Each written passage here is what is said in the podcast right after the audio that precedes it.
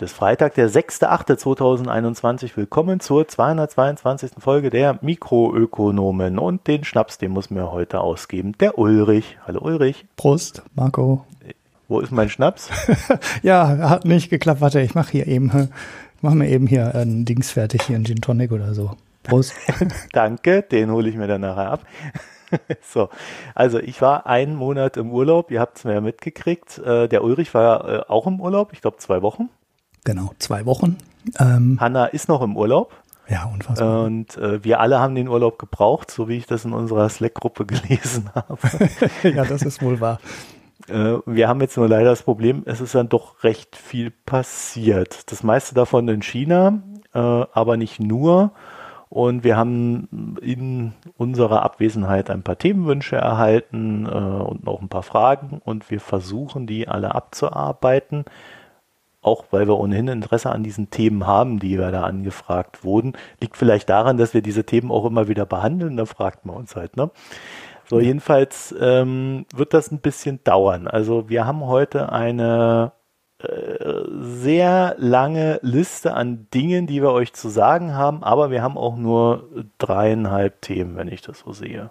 Das heißt, wir werden versuchen, da sehr schnell durchzukommen und das recht effizient halten und äh, in den nächsten zwei, drei Folgen sollte das dann langsam wieder etwas normaler werden und die alte Taktung dann so drin sein. Das heißt, wir müssen jetzt ein bisschen aufarbeiten.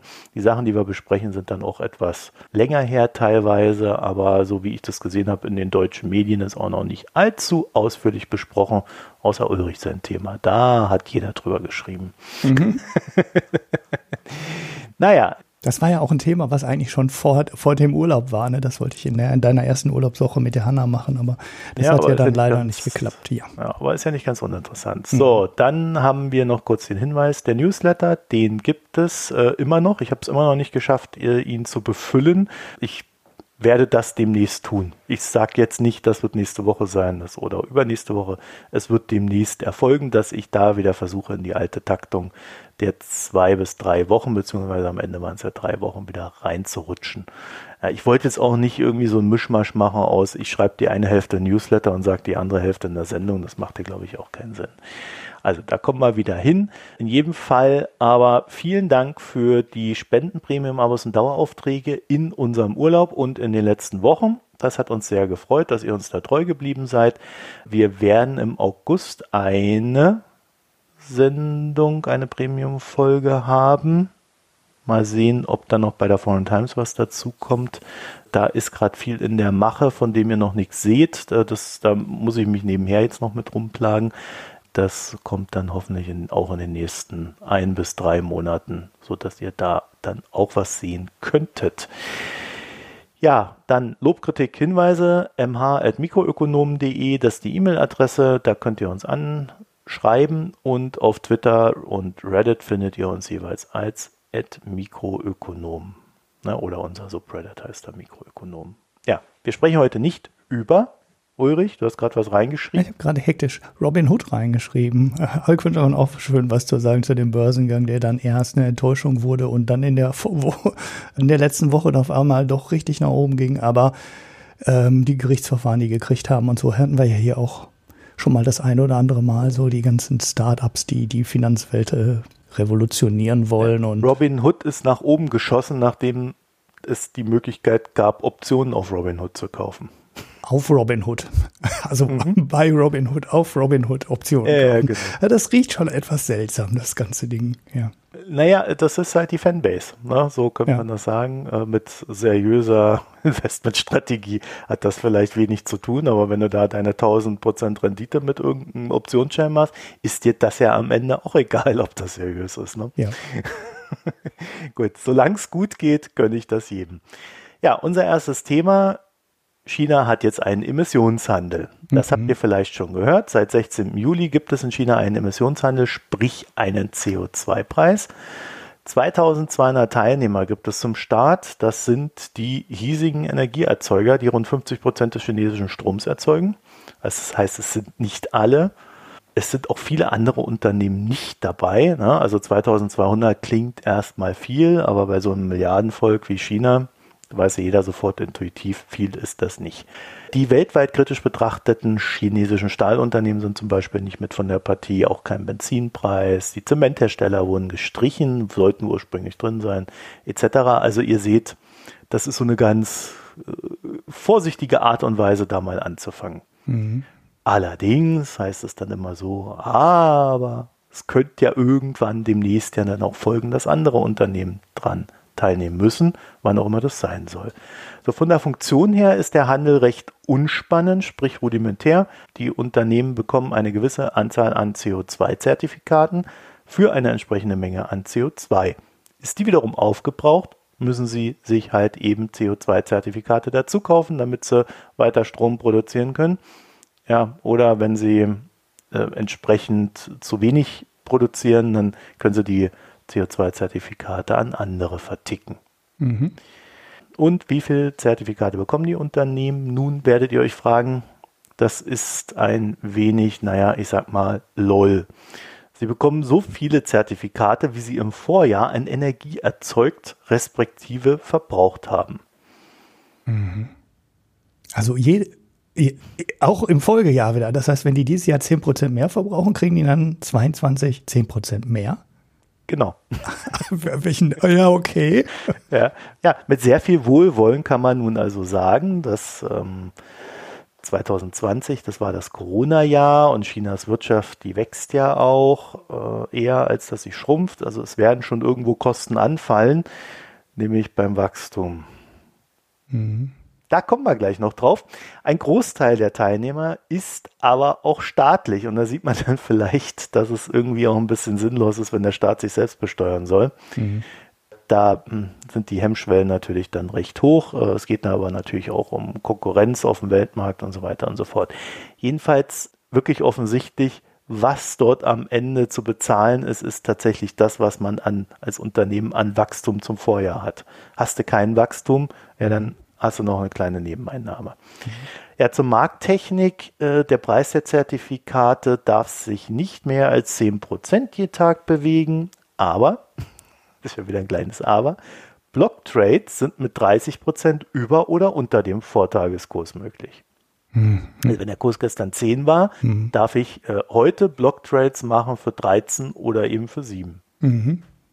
Der Preis beginnt bei 40 Yuan und steigt bis 2030 auf. Vermutlich, so der Tipp der Analysten, 160 Yuan.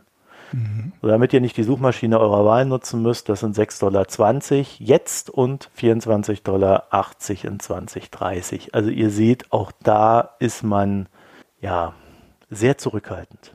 Mhm. Letztere Zahl, äh, die Schätzung kommt vom Datenprovider Refinitiv. So, und dann gab es natürlich eine Eröffnung, das war ja schon im Juli. Die Eröffnung lag dann bei 48 Yuan, also höher, stieg dann auf 52,80 an dem Tag und ist dann auch wieder ein bisschen runter, runtergefallen. Naja, und jetzt pendelt das dann halt so rum, aber es tut sich nicht wirklich viel. Das alles ist sehr ernüchternd, würde ich sagen, passt aber in die Aussagen des Präsidenten Xi, denn China will äh, den Höhepunkt seiner CO2-Emissionen in 2030 erreichen und erst in 2060 klimaneutral werden. Mhm. Na, also jetzt äh, diese 2480 CO2-Preis, die sind ja explizit für den Höhepunkt vorgesehen. Also mhm. Eigentlich geht dann die Funktionalität des Instruments erst in 2030 los. Die heißt, die lassen sich jetzt also neun Jahre Zeit, um da mehr Industrie reinzupacken. Das wäre meine persönliche Prognose. Ja, dahinter steht sehr offensichtlich der Gedanke, dass man doch eher Wachstum als Umweltschutz sehen möchte. Tja, da kann man dann immer drüber streiten, ist das legitim im Sinne der Welt? Nein, im Sinne eines aufstrebenden jungen äh, kapitalistischen Staates ja, aber China ist ja sozialistisch, da wird es dann schon wieder kompliziert.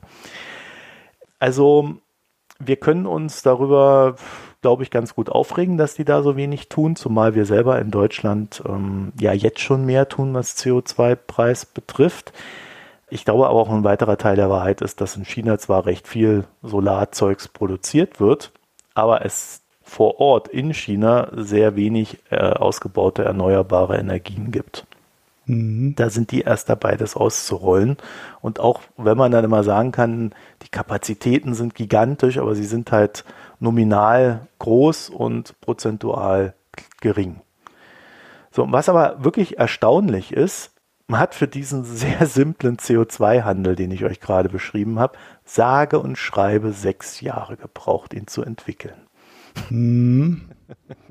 Also ja, äh, ging in der EU äh, aber auch nicht so viel schneller. Ne? Das ja, hat auch eine ganze Zeit jetzt, gebraucht. Ja. Ich will jetzt nicht sagen, dass wir da besser sind. Äh, ich glaube halt, das spricht auch dafür, dass die, der politische Wille nicht sehr hoch ist, sowas einzuführen. Hm. In der EU, in Deutschland, wie auch in China.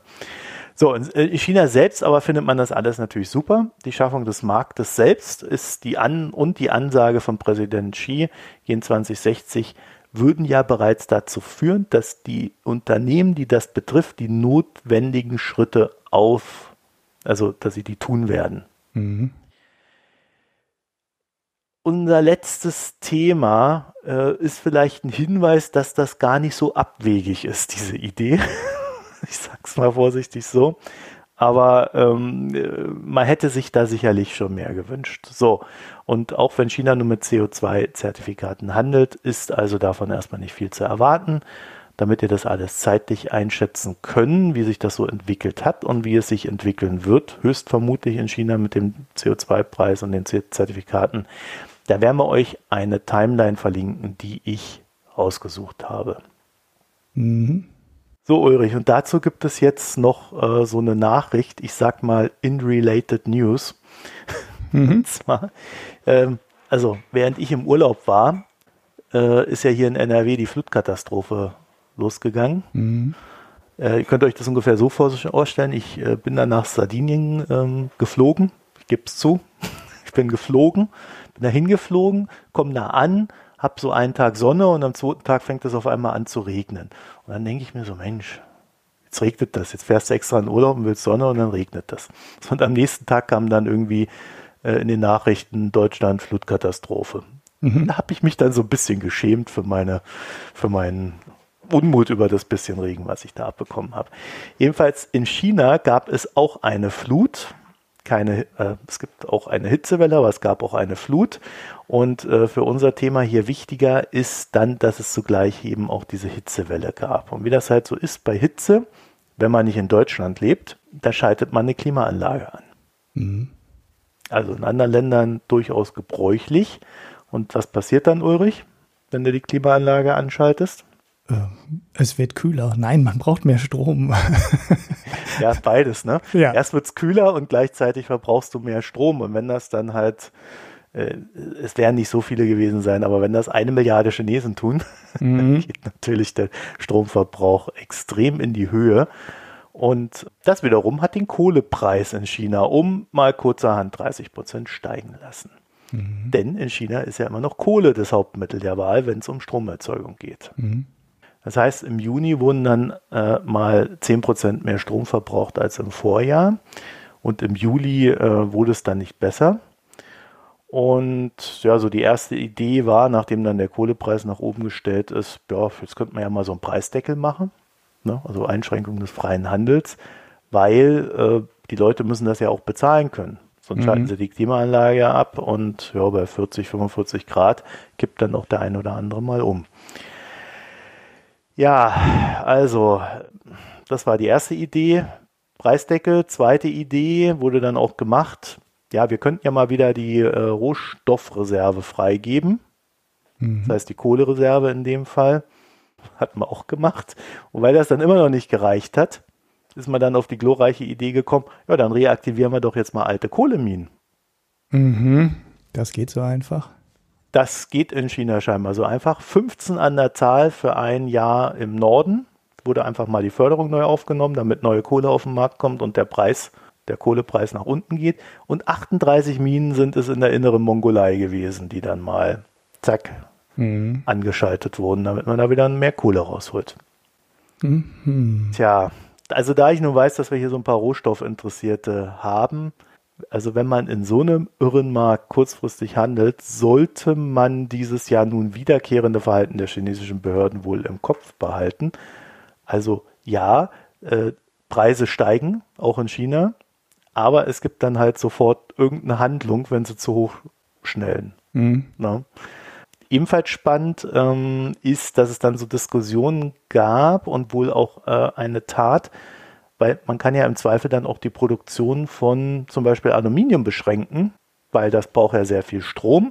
Strom wird dann rationalisiert, äh, wird dann rationiert und äh, dann können die Produktionsstätten dann nicht mehr gescheit arbeiten, die viel Strom verbrauchen. So geschehen in Yunnan. Mhm. Ja, also ähm, es ist natürlich die Frage, ob man mit einem höheren CO2-Preis, den man vielleicht vor sechs Jahren eingeführt hätte, mhm. schon eine gewisse Energieeffizienz äh, geschaffen hätte, die solche Situationen einfacher zu bewältigen einen hinterlässt. Ja, hätte, hätte, Fahrradkette. Genau. Also das war unsere erste China-News-Aufarbeitung. Ähm, ich habe das vor allen Dingen deswegen reingenommen, weil mich dann so ein bisschen gewundert hat, dass äh, gerade in Europa oder auch in den deutschen Medien dieser, äh, dieser Emissionshandel von CO2-Rechten in China irgendwie so, so, ja, dann doch ausführlicher besprochen wurde. Also mhm. auch im Sinne von, jetzt machen die das und ach ja, sollten wir nicht auch mal langsam mehr tun und so weiter. Mhm.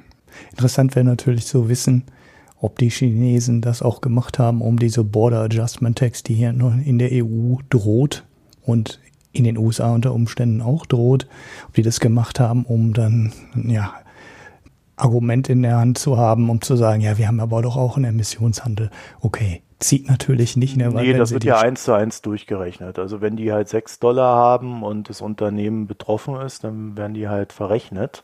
Mhm. Ja, ja, vor allem, wenn sie die äh, Stahlindustrie und Aluminiumindustrie und ich weiß nicht, wen alles rausnehmen, dann sind ja die ja. Exporteure auch alle raus. Ne? Die genau. Der Strom an sich äh, wird nee, ja nicht also exportiert. Das hat damit mhm. nichts zu tun. Das, äh, das würde ich sagen, das, die machen das, weil sie es brauchen werden und sie wissen, dass sie es brauchen werden. Mhm. Äh, und sie haben jetzt den kleinsten möglich invasiven Weg gewählt, um es zu tun.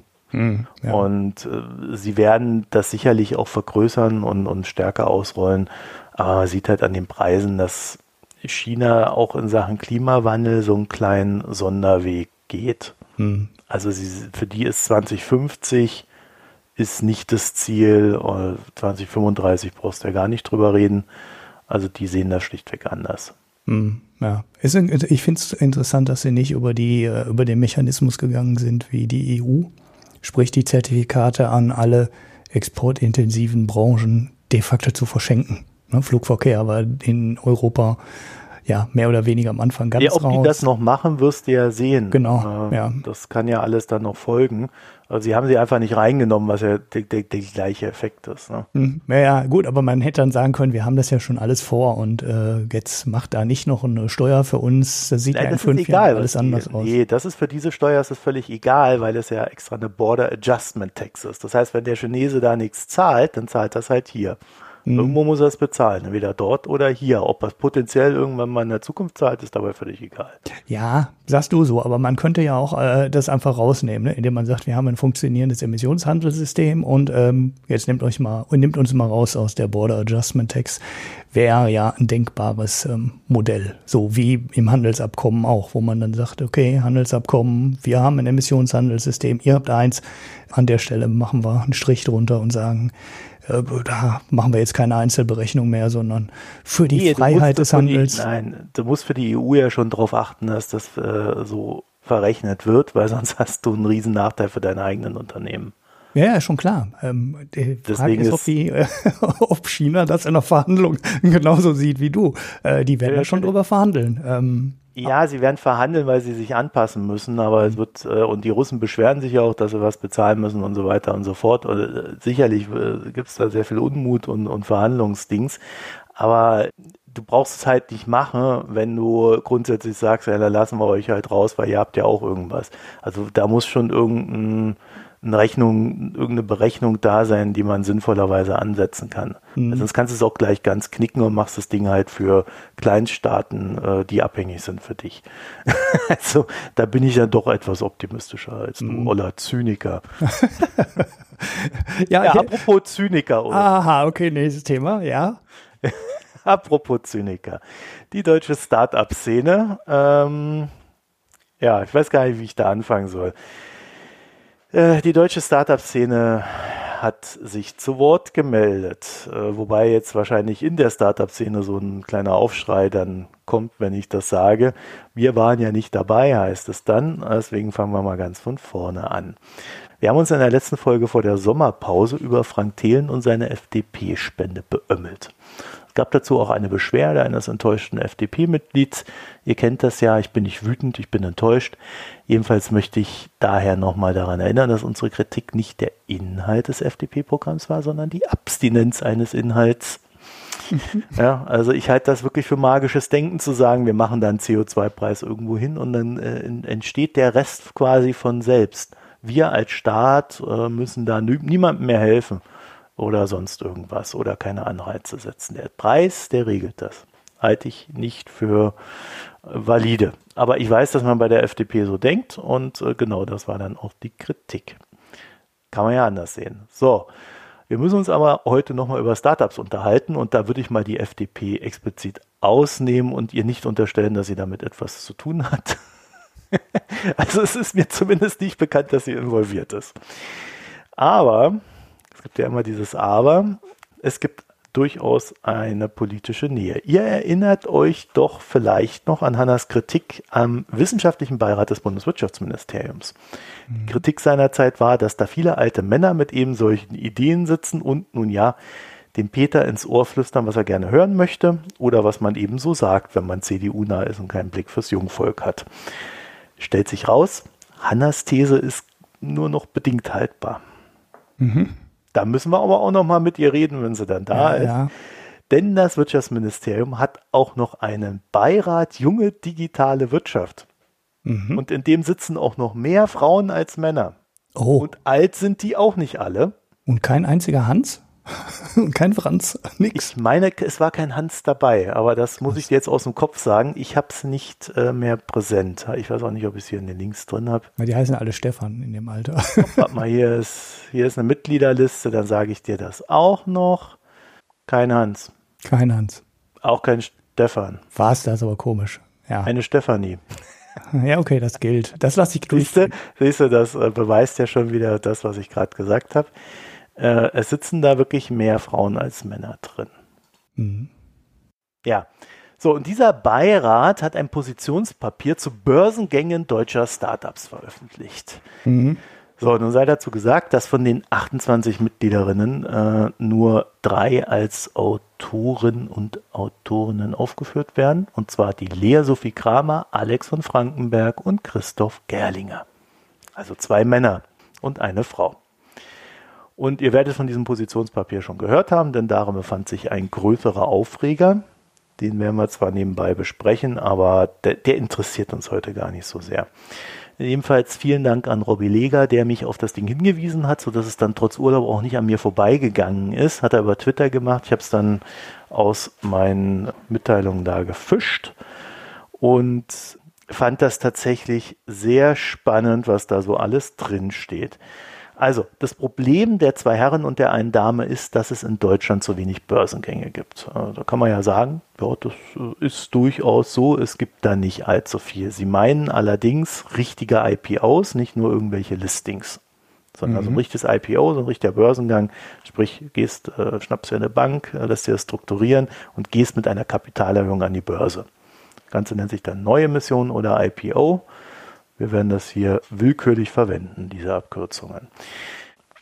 Also Sie haben da grundsätzlich recht. Da gibt es in Deutschland nicht viel und ich glaube, das liegt daran, dass ja, also irgendwie ist Deutschland kein Land, in dem Unternehmen gerne an den Kapitalmarkt gehen und der Deutsche selbst ist ja irgendwie auch niemand, der gerne Geld an den Kapitalmarkt gibt. Der gibt es lieber an die Bank und die Bank gibt es dann an den Kapitalmarkt. so, das äh, hat halt tatsächlich Gründe, warum Unternehmen wie BioNTech in den USA an die Börse gehen und nicht hierzulande. Mhm. Was die drei Mitglieder des Beirats ebenfalls umtreibt, keine Specs in Deutschland. Mhm. Das sei ein großer Verlust. Regulatorisch ist das schlichtweg nicht möglich.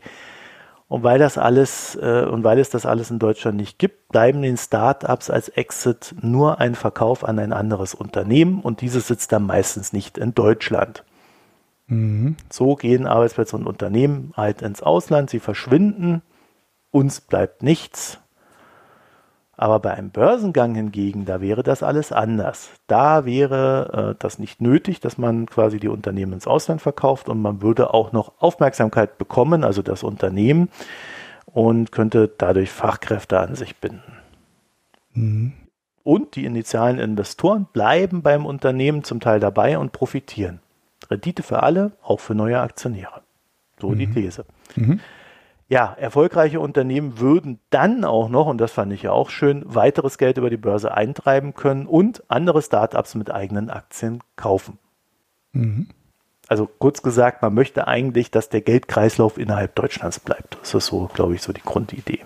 Mhm. Und äh, durch, wenn der Geldkreislauf mehr in Deutschland ist, äh, stattfindet, dann sind auch die Unternehmen in Deutschland und dann ist alles deutsch. Keine Ahnung. So, so, so wäre dann die Konklusion. Ja, also äh, das ist jedenfalls der Moment, in dem könnt ihr euch mal den Jahreschart der Northern Data AG anschauen mhm. und euch vom Wunderwerk der Börse überzeugen. Naja, Spaß beiseite. Die Argumentation ist natürlich nicht gänzlich falsch, sie ist zumindest technisch richtig. Ähm, es läuft hier wenig, dadurch passiert halt wenig und ähm, ich würde jetzt bestreiten, dass alle Startups ins Ausland verkauft werden. Da werden sicherlich auch welche innerhalb Deutschlands gehandelt und äh, bloß weil ein Startup irgendwie verkauft wird, heißt es ja nicht, dass da alle Investoren rausgehen. Also die deutschen Erstinvestoren können auch dabei bleiben, wenn so ein Startup verkauft wird, außer es wird halt übernommen und fusioniert. Dann hat man aber Anteile an einem anderen Unternehmen und das muss ja auch nicht zwangsweise im Ausland sitzen. Also es gibt noch andere Möglichkeiten als die, die da in diesem Dokument gezeichnet werden. Mhm. Das Ding ist für mich, wenn man so eine, wenn man so eine Herangehensweise, so eine analytische hat, dann müsste man sich halt auch angucken, wie findet eigentlich Kapitalmarkt in dem Land statt, das ich da gerade kritisiere. Weil mhm. ich denke, Deutschland funktioniert einfach anders als die USA. Mhm. Wir haben hier keine Kapitalmarktkultur die irgendwie gesellschaftlich stark verankert ist. Niemand wird gezwungen, in irgendwelche Pensionsfonds einzuzahlen. Das kommt jetzt sicherlich langsam, weil die Rentenlücke immer größer wird, aber äh, das ist hier nicht so ausgeprägt äh, und dadurch, naja, gelten hierzulande in diesem Markt halt andere Regeln. Und die Renditen im reinen Marktvergleich können dann natürlich auch nur geringer sein. Sie sind aber auch nicht so schwankungsanfällig und auch nicht so ausfallanfällig. Mhm. Gerade was Startups betrifft. Wir hatten ja mal eine Phase, Ulrich, du erinnerst dich, du bist ja alt genug, ich auch. Mhm. 2000, neuer Markt. Ja. Ne, da war das doch super erfolgreich mit den Börsengängen in Deutschland für eine kurze Zeit. Ist dann völlig ja. in sich zusammengebrochen. Ja. ja, und das ist einer der Gründe, warum es halt hier in Deutschland auch alles etwas ja, distinguierter vonstatten geht in Sachen Kapitalmarkt niemand hat eigentlich mehr Bock auf so eine Exzesse. Ich sag mal, würde man über dieses Thema wirklich verhandeln wollen, dann müsste man eher über eine Politik sprechen, die sich mit der Industrie koordiniert, um Wachstumsunternehmen zu schaffen, Startups zu fördern, die auch explizit sich auf Technik fokussiert, die in Deutschland künftig gebraucht wird, die also sehr gezielt da agiert. Und das wäre eigentlich für mich ein viel interessanteres und relevanteres Ding zu sagen, da müssen wir hin. Weil wir werden in Deutschland keinen Kapitalmarkt aller USA kreieren können. Das werden wir jetzt auch gleich nochmal besprechen im Einzelnen. Wir sind auch von dem, was ich gerade gesagt habe, recht weit weg. Das existiert in, in der deutschen Gedankenwelt eigentlich noch nicht im politischen Diskurs. Es gibt da halt so diese Idee einer in Industrie Industriepolitik, die ist aber so abstrakt und eigentlich auch nur auf große Unternehmen bezogen. Da geht es da mehr um Abwehrmechanismen gegenüber China und anderen Ländern. Also das kann man eigentlich auch nicht ernst nehmen. Was die USA betrifft, kommt halt noch hinzu, das ist auch ein anderes Gesellschaftssystem. Ne?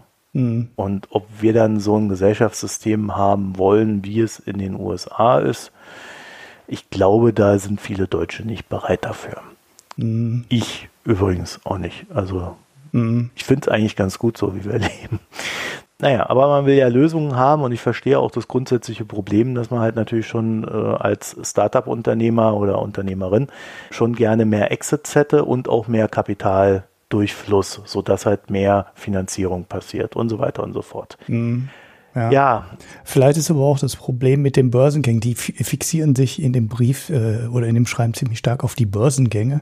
Ich glaube, wo Deutschland in den letzten zwei Jahrzehnten echt einen riesen Fortschritt gemacht hat, ist bei allem, was vor der Börse stattfindet.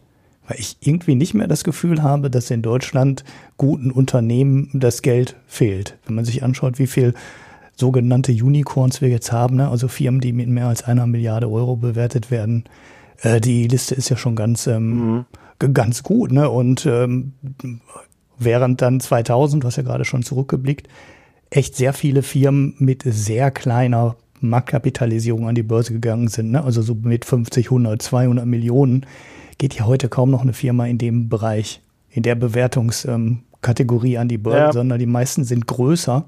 Und da ist, glaube ich, eine ganze Menge schon passiert, selbst wenn die dann nicht in Deutschland an die Börse gehen. Also da verstehe ich, ist das auch ein bisschen viel gejammert. Es hat sich schon da eine ganze Menge geändert. Ja, ich würde da zum Schluss nochmal drauf kommen. Mhm. Ähm, da gibt es ja auch noch andere Aspekte aus den USA, die, äh, da, aber da kommen wir gleich nochmal zu. Ähm, also, man will da Lösungen und unter der Rubrik Verringerung der Zulassungspflichten für kleine Emittenten soll dann auch alles Mögliche wegreguliert werden. Reporting, Director Dealings, Insiderlisten, Ad-Hoc-Publizität, Designated Sponsoring, Girosammelverwahrung against Tokenisierung, Capital Market Partnerbetreuung, Gebühren für Börse und BaFin. Mhm. Erleichterungen soll es da geben. Ja, ich will jetzt nicht sagen, das soll wohl alles wegreguliert werden, auch wenn es sich so liest. Äh, man spricht da explizit dann eher von Erleichterungen. Ich würde aber auch gerne wissen, was genau, aber es steht da einfach nicht. Mhm. Ja, es steht nur da, dass das alles sehr belastend ist.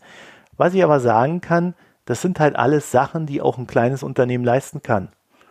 Und warum ich das weiß? Ja, weil ich das alles schon gemacht habe. ich weiß, mit wie viel Personalaufwand man sowas hinbekommen kann. Und im Zweifelsfall kriegst du das alles mit einer Person hin. Außer du bist ein größeres Unternehmen. Mhm. Und wenn du ein größeres Unternehmen bist, dann hast du auch mehr Kohle. Und wenn mhm. du mehr Kohle hast, dann kannst du es dir auch leisten, da zwei, drei, fünf Leute hinzusetzen. Und je mehr Leute du da hinsetzen kannst, desto größer bist du und desto freudiger machst du das dann auch. Mhm. Und das heißt jetzt nicht, dass ich da auch mit allem einverstanden bin, was da an Regulierung passiert, sondern ich weiß nur aus der Praxis, dass sehr viel möglich ist und sehr viel recht unkompliziert möglich ist. Es muss halt nur jemand tun. Und mhm. Äh, dieses ganze Papier strotzt halt davon, wir haben keinen Bock darauf. Mhm. Und das, obwohl es nicht teuer sein muss, das umzusetzen.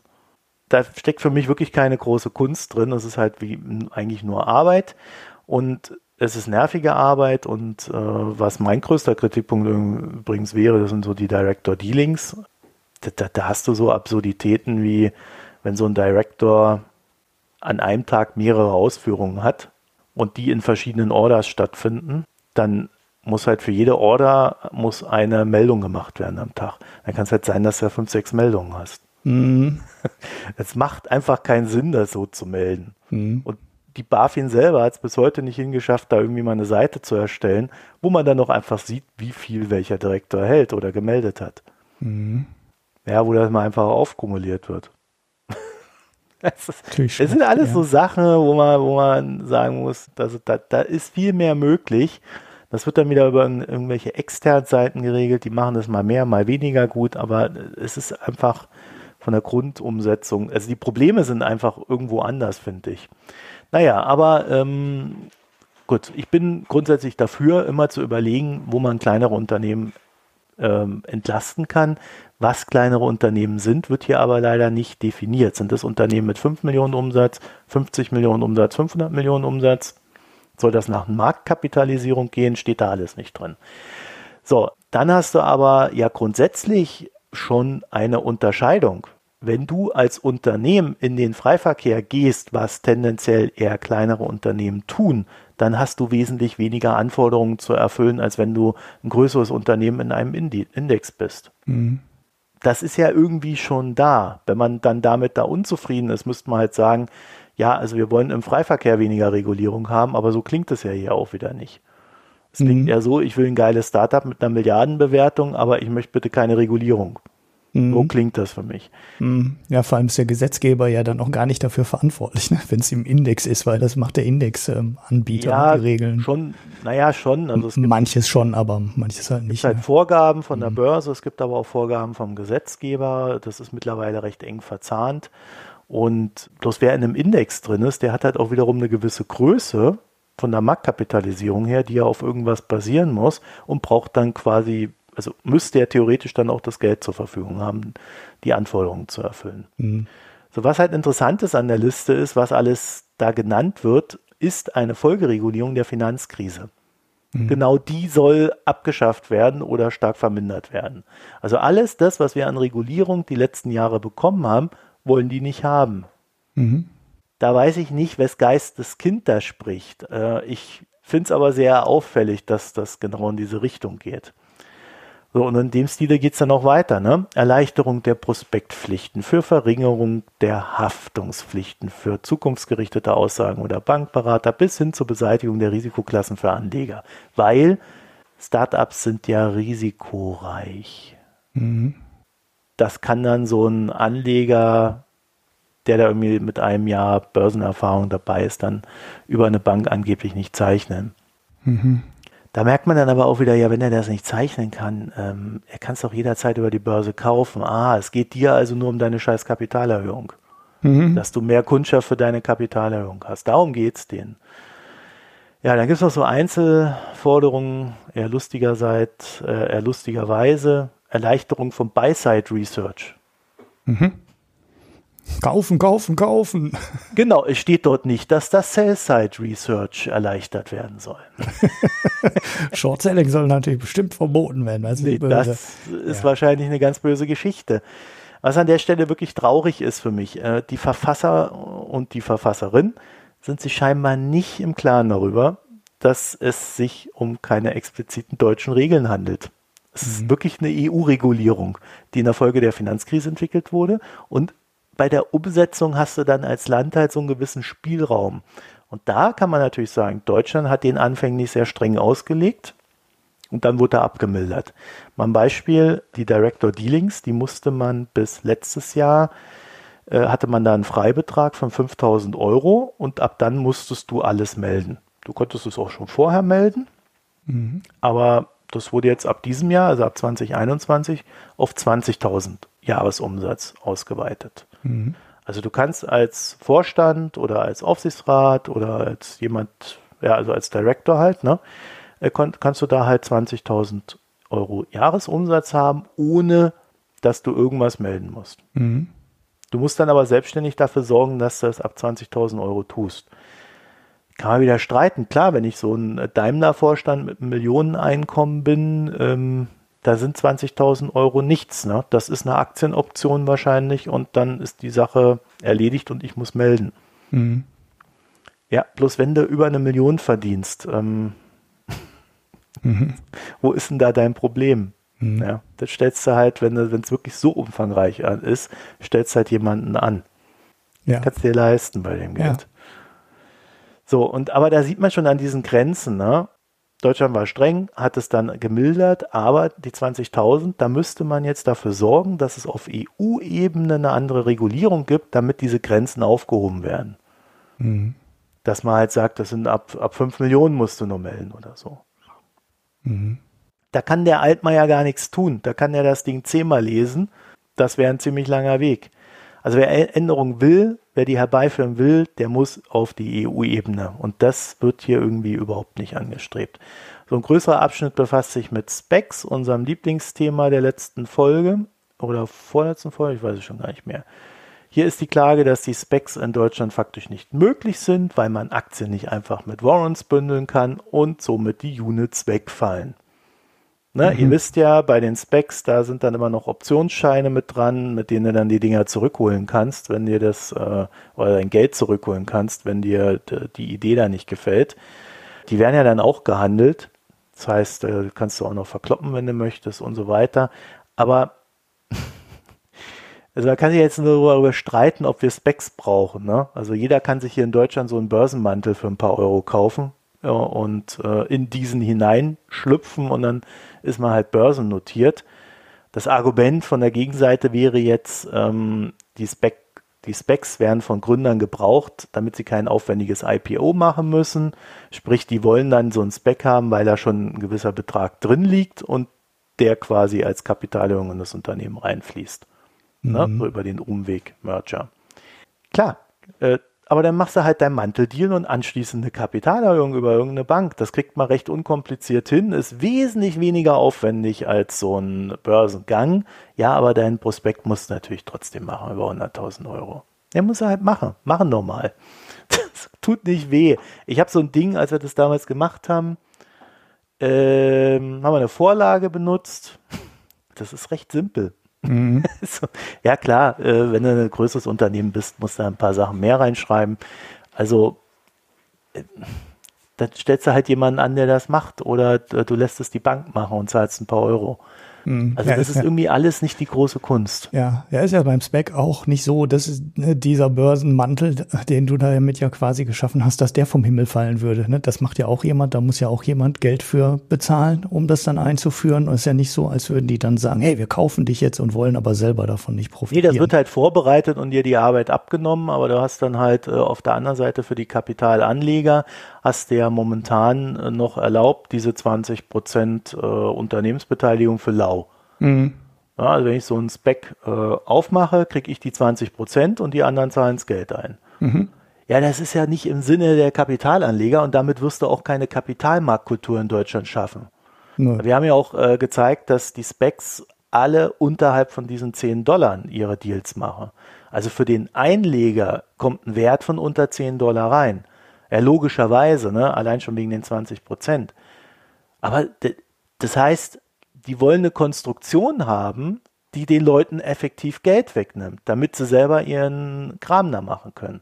Mhm. Also es ist, ich verstehe ja, dass man die Kohle haben will und dass man so unkompliziert haben will, aber man hat keine Kapitalmarktkultur, wenn man halt solche Konstruktionen in die Welt setzt. Mhm. Ja, aber äh, wir können uns ja gerne darüber unterhalten und ich glaube, das wäre dann so das Ding, äh, dass man halt ein, Spec nach deutscher Art äh, einfach mal zulässt. Mhm. Dann sind halt keine 20 Prozent äh, für X äh, drin und muss man halt eine andere Regulierung haben. Mhm. Ja, aber ich, ich hatte nicht das Gefühl, dass das äh, das Ziel des Ganzen ist, sondern man hätte es halt gern so wie in den USA. Also, ähm, ja, wobei Regulierung in den USA ja eher strenger ist und die Börsenaufsicht als in Deutschland. Ja, aber immer also, erst im ja, Nachgang. Ja, ja. Immer erst im Nachgang, wenn es schief gelaufen ist. ich meine, die Specs sind jetzt schon eine Weile da. Ja, ja, ich meinte jetzt nicht speziell das Thema Specs, sondern das speziell das Thema normaler IPO. Ne? Also das war ja vorher auch schon hier ein Punkt und das ist ja in den USA jetzt nicht unbedingt einfacher als in Deutschland. Nö, im Gegenteil. Viele ja. machen ja mittlerweile ihr Listing einfach, äh, so wie du das halt auch in Deutschland jederzeit machen kannst. Mhm. Also grundsätzlich ist es so, wer Regulierung ändern will, der wird mit Abschaffungsgelüsten, so wie wir das hier gesehen haben, wenig Erfolg haben. Änderungen sind effektiv nur durch Schlupflöcher oder Weiterentwicklung herbeizuführen. Also das, was jedes kompetente und äh, effektive Unternehmen versucht zu tun. Mhm. So, gerade weil hier vieles auf EU-Ebene stattfindet, musst du sowas halt professionell angehen. Und der Fall hier ist aber äh, eher speziell. Das ist im Kern ist es für mich schlechtes Lobbying. Ne? Also es fängt sprachlich an. Das ist, äh, also wenn ich das lese, dann das, das schmeiße ich doch gleich weg. Das ist überhaupt nicht professionell geschrieben. Mhm. Also als Politiker würde ich das einfach ignorieren. Das ist überhaupt nicht tief argumentiert, sondern ähm, das ist so ein, das ist so ein, so ein Tonfall schon, der, na, ne, also erstmal alles soll weg. Die Presse, die soll zu einer ausgewogenen Berichterstattung gezwungen werden. Mhm. Schon, schon die Idee, ja, sowas, das ist wie so ein patriarchales, ich sage euch jetzt, was ihr zu tun habt. Mhm. Und, und, dieses Denken, wenn das in deutschen Startups ist, also da kann ich sagen, das ist das Problem, warum ihr nicht so gut seid wie in den USA, weil ihr nicht flexibel seid. So Blödsinn würdest du in den USA nie lesen. Das würden mhm. die sich nicht getrauen. Die haben da eine Sprache entwickelt, die sagt dir ganz nett, dass du ein Arschloch bist. Mhm. Da denkst du, der lobt dich und der sagt dir, dass du ein Arschloch bist. Das haben die entwickelt. Und das kriegen die hier nicht hin in Deutschland. So, äh, jetzt äh, wollen wir nicht zu sehr da auf den Leuten rumhacken, aber ich meine, wenn du in einem Lobbydokument schreibst und, und den Politikern sagst, dass sie nicht über ihre Sparbücher reden sollen, damit die Leute mehr Aktien kaufen, ja, dann stimmt irgendwas nicht mit dir. Wirklich. Das ist, das ist, das ist so dämlich. Also du, du kannst nicht die Leute beschimpfen, von denen du dann am Ende noch was haben willst. Mhm. So, wir wollen ja nichts von denen, deswegen kann ich sie jetzt hier gerade so äh, beschimpfen, obwohl das noch die nette Variante ist. Ich habe so ein bisschen das Gefühl, dass sie halt beklagen, dass sie nicht so Geschäfte machen können, wie sie sehen, dass es im Silicon Valley läuft, auf monetärer Basis. Aber scheinbar sind sie halt selber nicht bereit, dieses Leadership, was du so im Silicon Valley lernen kannst, für sich selber mal zu entdecken und äh, auch umzusetzen. Also nicht mal Peter Thiel, der ja wirklich sehr provokant auftritt, würde so einen unfundierten Mist raushauen. Mhm. Peter Thiel hat eine erstaunlich fundierte Argumentation. Mhm. Liest das Buch von dem. Haben wir ja gemacht hier. Mhm. Ja, da muss man nicht mit einer Meinung sein und man kann das auch alles Blödsinn finden, was er argumentiert. Aber es ist wenigstens argumentiert und nicht dumm. Mhm. Und äh, ich bin eigentlich schockiert, was da so aus der deutschen Startup-Branche rauskommt, weil das spricht halt wirklich für eine komplette Unprofessionalität. Mhm. Und ich mhm. weiß auch nicht, wieso jemand, der sowas raushaut, ein großes Unternehmen aufbauen soll, das dann auch in einem politischen Umfeld überhaupt agieren kann und überleben kann. Mhm. Weil die treten ja nur die ganze Zeit den Leuten auf die Füße, die denen ja eigentlich helfen sollen. So, ähm, es ist natürlich schon so, dass wir aufgrund der niedrigen Zinsen, die wir haben, so grundsätzlich ein kleines Renditeproblem haben ne, am Kapitalmarkt. Mhm. So, das führt in den USA dazu, weil wir ja gerade über das Silicon Valley geredet haben, dass die Kapitalmarktteilnehmer immer höhere Risiken eingehen. Mhm. Und äh, deswegen sehen wir in den USA, dass ganz normale Fonds und Pension, Pensionskassen den regulären Startup-Investoren, die das professionell jetzt über Jahre betrieben haben, dass die denen versuchen, das Geschäft wegzunehmen. Mhm. Dadurch hast du so eine Art Hype. Dort werden, äh, also früher war es ja so, du hast einen Pitch gemacht, da saßen irgendwie, was weiß ich, 10, 20 Investoren und äh, zwei kleine Jungs, meistens waren es Jungs, davor und die zwei kleinen Jungs haben dann gesagt, ah, ich habe mal so eine Idee und ich würde hier gerne, ne, und die Schuhe und dann übers Internet und große Plattform, bla. Mittlerweile ist es so, wenn dort einer investieren will, dann äh, muss er denen erstmal irgendwelche Geschenke senden den kleinen Jungs. Mhm. Und, und, dann äh, kriegt er kriegt er vielleicht eine Chance, da mal vorzusprechen. Er ist jetzt ein bisschen übertrieben, aber es gibt tatsächlich Berichte dieser Art. Das heißt, äh, es hat sich dort völlig umgedreht. Wer heute ein Startup in den USA hat, ist momentan jemand, der dort quasi hofiert wird. Und es zeigt, dass in diesem Markt ein Hype da ist. Das zeigt aber auch, dass dort ein sehr ungesunder Hype da ist, weil es wird einfach jeder Preis bezahlt momentan. Und in dem Moment, wo jeder Preis bezahlt werden kann und auch wird, sage ich nur, neuer Markt. Mhm. Das geht eine Weile gut. Das geht aber nicht ewig gut. Mhm. So, und es ist eigentlich schön, dass wir hier äh, eine Regulierung haben, die so die Spitzen da rausnimmt. Mhm. Wir haben durchaus hier unsere Hypes in Deutschland, aber wir haben nicht mehr diese krassen Hypes.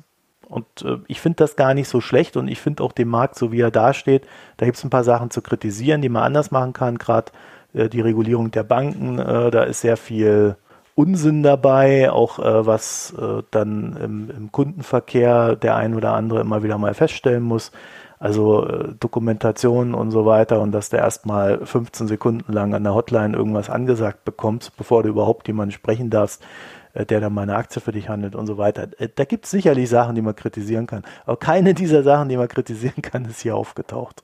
Mhm. Ja, und äh, da habe ich echt ein Problem mit. Also äh, ich finde das qualitativ was da abgeliefert wurde, so schlecht. Da brauche ich mich auch gar nicht drüber aufregen, dass die die Presse verpflichten wollen, ähm, irgendwie Artikel über Börsengänge zu schreiben. Ausgewogen, ne? Haha. Hm. Weil das ist folgerichtig in diesem ganzen Dokument. Also dieser patriarchale Stil, der da drin ist und dieses Verordnen und Ansagen und ihr müsst, ja, das passt da genau rein. Mhm. Also, was ich mir wünschen würde von der deutschen Startup-Szene, werdet endlich erwachsen, werdet professionell und dann habt ihr auch nicht mehr so eine Probleme und müsst auch nicht mehr so einen Blödsinn schreiben. Ja. Danke fürs Zuhören. Ja, ja, ja, äh, es, es, es klingt irgendwie so wie so ein Wunschkonzert. Ne? Äh, man nimmt sich aus allen Märkten ähm, die einfachsten Möglichkeiten, Geld ähm, zu besorgen, raus und äh, schreibt, die, schreibt die mal alle zusammen auf, ignoriert aber dabei, ähm, dass es erstens andere Methoden gibt, Venture Capital habe ich gerade schon genannt, ne? und dass manche Dinge eben auch äh, Folge sind der Sachen, die vorher passiert sind. Ne? Also Kapitalmarktkultur hat was mit Regulierung zu tun. Also wenn man sich nicht darauf verlassen kann, dass vernünftige Unternehmen an die Börse kommen und da zumindest jemand, die äh, vorher die äh, mal ein Auge auf das Prospekt wirft, dann entwickelt sich halt keine Kapitalmarktkultur. Ne? Wir können auch wieder so einen Hype produzieren und halbfertige Firmen an die Börse bringen mit Bewertung von 50 Millionen, wo der Verwaltungsaufwand dann für den, für den Börsenbetrieb höher ist als äh, ja, das, war die, was die an Geld verdienen und ähm, halbseidene Firmen an die Börse lassen, das ist schön, aber dann kriegt man halt auch keine Kapitalmarktkultur. Und äh, ja, da und das gibt's ja übrigens auch, ne? Also es gibt ja durchaus äh, deutsche Startups, die das gemacht haben in den letzten Jahren, äh, teilweise auch erfolgreich, die dann auch immer wieder Geld einsammeln konnten, äh, vom unternehmerischen Erfolg mal abgesehen.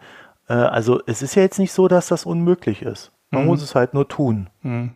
Ja. Ja. Gut, dann kommen wir mal zu deinem nächsten Thema. Was heißt mein nächstes? Mein erstes? Ähm, ja, dein erstes. du hast das ja, nächste Thema und das erste. Ja, ich habe mich ja gar nicht getraut, hier überhaupt noch was reinzuschreiben, äh, reinzuschreiben, weil du so viele Notizen schon hattest. Das war ja komplett irre. Ich war ja dann eher, eher ja überwältigt davon. Ja, ich habe ein Thema, das fand ich schon in der Folge, habe ich ja gerade schon gesagt, mit der Hanna vorm Urlaub, die leider nicht stattfinden konnte, machen. Ähm, so, auch so ein altes Thema, das alte Wettbewerbsmonopolthema, was wir ja schon ja hier äh, in zig Facetten beleuchtet haben. Ne? Epic versus Apple und den App Store war so eine Nummer, Zerschlagung Amazon und Facebook und Google und so weiter. Ich glaube, die ganzen Themen haben wir, äh, haben wir hier alle schon mal mehr oder weniger intensiv unter die Lupe genommen. Und in den USA ähm, gab es jetzt vor, ja, ich weiß nicht, sechs Wochen oder so, was ist es her, ähm, eine ganz interessante, per eine ganz interessante Personalie. Und ähm, das ist die neue Chefin der FTC, Lina Khan, die interessanterweise erst 32 Jahre alt ist. Und das ist für die Federal Trade Commission, was die ja eine der zwei Möglichkeiten ist, gegen Monopole vorzugehen und ähm, den Wettbewerb zu fördern, für eine so wichtige Stelle schon ein außergewöhnliches Alter in Amerika heißt. Aber die hat auch ein super Paper über Amazon geschrieben, ne? Genau, deshalb ist sie auf diese Stelle gekommen. Ne? Sie ja, war das erst, war toll, das Ding. Mhm. Ja, sie war erst äh, Journalistin, hat dann Jura studiert und hat ihn ja an der Uni, ähm, war das Harvard, ich weiß es gar nicht mehr so genau, ich verlinke das Papier, da steht es noch drin, an der Law School ähm, so ein Paper über Amazon gesch ähm, geschrieben, wie man äh, sich denn heutzutage mit Monopolen auseinander setzen muss. Ähm, und das ist jetzt so ein bisschen, so ein bisschen ähm, Geschichte der Wettbewerbspolitik, weil früher, also wirklich ganz früher, reichte es wirklich aus, ein Monopol zu haben. So, und dann konntest du zerschlagen werden. Der einzige Nachweis, der geführt werden muss, du bist ein Monopol, dich zerschlagen wir jetzt, weil Wettbewerb ist gut. So, das war die Argumentation. Da hat man zum Beispiel ähm, Standard Oil und äh, von dem Herrn Rockefeller damals, ne? War doch Standard Oil war Rockefeller, ne? Zerschlagen und hat gesagt, so, den Markt müssen wir jetzt in Teile zerlegen und die eine Firma ist zu mächtig. So bei AT&T war es, glaube ich, das Gleiche. Ne? Die hat man dann in die ganzen Babybells zerschlagen, den Telekom-Anbieter, den landesweiten damals, und hat ihn dann zerlegt in einzelne Teile die dann regional nur noch aufgestellt waren. Okay, das hat dann am Ende auch nicht für viel Wettbewerb gesorgt, weil die hatten dann halt regionale Monopole. Aber ja, gut, das hat sich ein bisschen weiterentwickelt oder hätte sich weiterentwickeln können. Dann gab es aber so ein bisschen, ja, die Politik ist immer wirtschaftsfreundlicher geworden, sage ich mal einfach. Und man ist weniger streng vorgegangen und hat dann eher darauf geachtet, ob ein Monopol Nachteile für ähm, die Verbraucher bringt. Das war dann das eigentliche Argument. Ne? Also es gab dann noch zwei Punkte, die untersucht wurden. Erstens, also eigentlich drei. Ne? Erstens, du hast ein Monopol oder eine Wettbewerbs, ja, eine beherrschende Stellung in einem Markt. Muss ja kein Monopol sein, kann ja noch zwei, drei kleinere Wettbewerber geben. Dann musst du irgendwie dem Kunden schaden durch überhöhte Preise oder du musst den Wettbewerb verhindern. So, das waren die, die, die Punkte, die du brauchtest, um gegen äh, ein Monopol vorzugehen. Also es ist dann halt schwierig, dagegen vorzugehen oder gegen einen Monopolisten vorzugehen, wenn du nicht dem Kunden oder dem Wettbewerb schadest. Das kann ja durchaus sein. Es ist ja denkbar. Und das ist genau das Problem, ähm, wo Lina Kahn dann angesetzt hat in diesem Paper. Und die sagt, das kann sein, dass du eine, eine marktbeherrschende Stellung hast und diese ähm, Stellung gar nicht zum Schaden des Kunden ausnutzt. Ne? Also denkbar zum Beispiel, früher wäre es immer denkbar gewesen, du bist der größte Einkäufer in einem Markt und kriegst dadurch den mit Abstand besten Preis, dass niemand gegen deine Preise anstinken kann und mit dir in den Wettbewerb gehen kann. So, das wäre ähm, theoretisch denkbar. Dann hat der Verbraucher halt keinen Schaden und dann haben die US-Wettbewerbsbehörden dann auch immer gesagt, wenn es keinen Schaden für den Verbraucher gibt, ist das gar nicht so schlimm mit dem Monopol. Dann gab es auch manchmal na, diesen Ausweg mit der ähm, Verhinderung des Wettbewerbs. Der wurde dann zum Beispiel gezogen ähm, über, ja, zum Beispiel bei dem Microsoft versus Netscape-Fall, ne, wo es um, um den Browser ging und Microsoft einen kostenlosen Browser da drauf gepackt hat. Und äh, der kam dann halt ab Werk mit und dann hat keiner mehr sich den Netscape hinterher installiert und damit war das Geschäftsmodell von Netscape kaputt. So finanzieller Schaden für den Verbraucher war halt auch nicht da. Der kam dann halt eher indirekt über weniger Wettbewerb, weil es wurde halt ein Wettbewerber aus dem Markt gedrängt und alle mussten den Internet Explorer benutzen und mh, so jetzt sind wir eigentlich aber noch ein bisschen noch, noch, noch ein bisschen weiter. Also damals hat diese, diese, ähm, dieses Urteil dazu geführt, dass Microsoft dann hier in der EU den ähm, Dialog machen musste, ne, dass du bei der Installation von Windows wählen konntest, welchen Browser du haben möchtest und das, wie lange lief das dann, das äh, 10 Jahre oder 15 Jahre. Inzwischen gibt's das ja nicht mehr, ist es ja wieder äh, gefallen. Aber es war halt sehr viel schwieriger unter dem neuen Regime oder den neuen Regeln, nachdem man Monopol beurteilt hat, überhaupt noch jemanden, äh, überhaupt noch eine Firma irgendwie zu zerschlagen oder irgendwie ähm, anders, äh, anders zu regeln. Jetzt ist, ähm, jetzt, wenn man sich die ganzen äh, Silicon Valley oder, oder diese ganzen Hightech-Firmen ähm, anschaut, kann man die Argumentation mit dem Wettbewerb und dem Verbraucherschaden an manchen Stellen noch führen. Also bei Apple versus Epic würde ich sagen, kann man diese Argumentation noch so ungefähr bringen. Bei Apple nimmt 30 Prozent in dem Store. Wir sagen natürlich, ja, dafür ist unser Store aber auch der beste und bei uns sind nur die guten Apps drin und keine Viren und kein Schmutz Zeugs. Ne? So äh, kann man bringen, aber eigentlich ähm, ist die Argumentation von Epic schon relativ überzeugend. Ne? Weil dann die sagen dann halt, wir nehmen 12 Prozent oder wie, wo die das auch mal ansetzen wollen. Und dadurch werden Apps billiger und es gibt ähm, flexibles Pricing. Und ähm, wenn Apple auf die Programmierschnittstellen achtet, kann Apple ja immer noch dafür sorgen, dass nur vernünftige Apps auf das iPhone draufkommen. Bei Facebook wird die Argumentation aber schon ein bisschen schwieriger weil ja, die, die, die Apps kosten alle nichts. Ne? Also ob du WhatsApp nimmst oder Facebook nimmst oder Instagram nimmst, alles ist kostenlos für den Verbraucher. Das heißt, einen finanziellen Schaden kann es gar nicht geben, so wie es jetzt den im Apple Store geben könnte, ne? also im Apple App Store geben könnte. Es gibt halt keinen äh, keinen monetären Nachteil, wenn du einen dieser ähm, Messenger benutzt oder irgendeinen anderen dann, dann wackelt die Argumentation schon. Ne? Also auf welcher Basis willst du Facebook dann zerschlagen? Ne? Es gibt ja keinen es gibt ja keinen Schaden, es gibt keine Verhinderung des Wettbewerbs. Jeder kann sich jeden beliebigen Messenger auf sein Smartphone packen und ähm, es gibt ja auch genügend andere. Ne? Die haben alle keinen relevanten Marktanteil, aber es, es ist halt frei und es geht. So und wenn du dann die ganzen ähm, die ganze Plattformökonomie noch weiter denkst, dann wird's noch viel, viel schwieriger, wenn du über Amazon nachdenkst. Weil Amazon ist so eine Firma, die sehr viele der Sachen, ähm, die Amazon selber entwickelt und aufbaut, dann später allen anderen auch zur Verfügung stellt.